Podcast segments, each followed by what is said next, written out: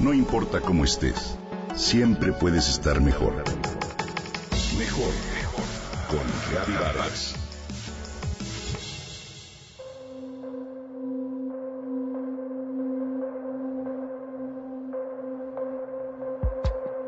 Acabamos de llegar del colegio y tenemos hambre. Ella va a dejar su mochila en el escritorio y luego a lavarse las manos. Me distraigo un poco con las labores y de pronto la veo atenta a alguna noticia terrible sobre el ataque de un estudiante a su propia escuela. Estoy segura de que ella no alcanzó a percibirlo y yo no quiero explicarle lo que ni yo misma entiendo. Tiene apenas siete años de edad. Entonces decido apagar las noticias y continuar como si nada. Ella no me pregunta y hablamos de otra cosa. Al día siguiente, mi hija Luisa llega del colegio y me platica lo que Héctor, quien tiene hermanos mayores, le contó sobre un estudiante que mató a sus compañeros. Yo me quedo impávida y no sé ni qué decir, me dice Rosy, una de mis alumnas. Hoy, los niños están permanentemente bombardeados de información. La televisión, la radio y hasta Internet transmiten noticias las 24 horas del día, 7 días a la semana, y aunque ello debería ser parte de una oportunidad para conocer y aprender, esto se torna en una realidad que no quieres ni siquiera descubrir. Escuchar las noticias para los niños y muchos adultos puede ser parte de una experiencia traumática, sobre todo cuando los temas que abundan son violentos.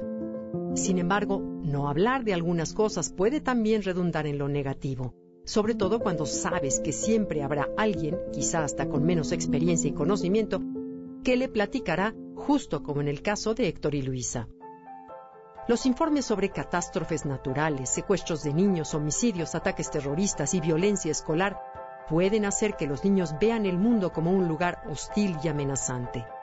Sí, ver y escuchar noticias puede hacer que los niños experimenten estrés, ansiedad y temores, pero no podemos tampoco tratar de ocultárselos y quizás es mejor conversar con ellos sobre lo que pueden llegar a ver o escuchar para situar la información dentro de un contexto claro y razonable. A fin de aliviar los miedos de los niños sobre las noticias, los papás debemos ser capaces de brindar información tranquila, inequívoca y limitada, es decir, ofrecer la verdad, pero solo la verdad que el niño debe saber.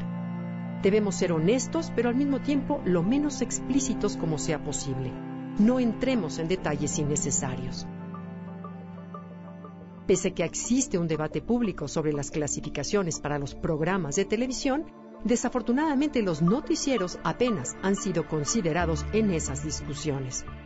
Los efectos negativos de las noticias pueden, sin embargo, ser atenuados por los papás, maestros y otros adultos que miren o escuchen las noticias con el niño y le expliquen sucintamente lo que oyen.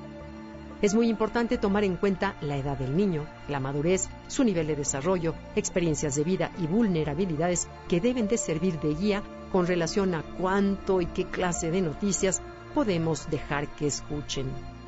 Te sugiero controlar la cantidad de tiempo que miren juntos el noticiero. Asegurarte que tienes tiempo y un lugar para hablar al respecto si percibes que la noticia le puede alterar. Cuando decidas ver las noticias con tu hijo, pregúntale sus inquietudes y preocupaciones. Sobre todo, bríndale garantía con relación a su seguridad personal en palabras sencillas y señala que estarás ahí siempre para ayudarlo a que se sienta seguro.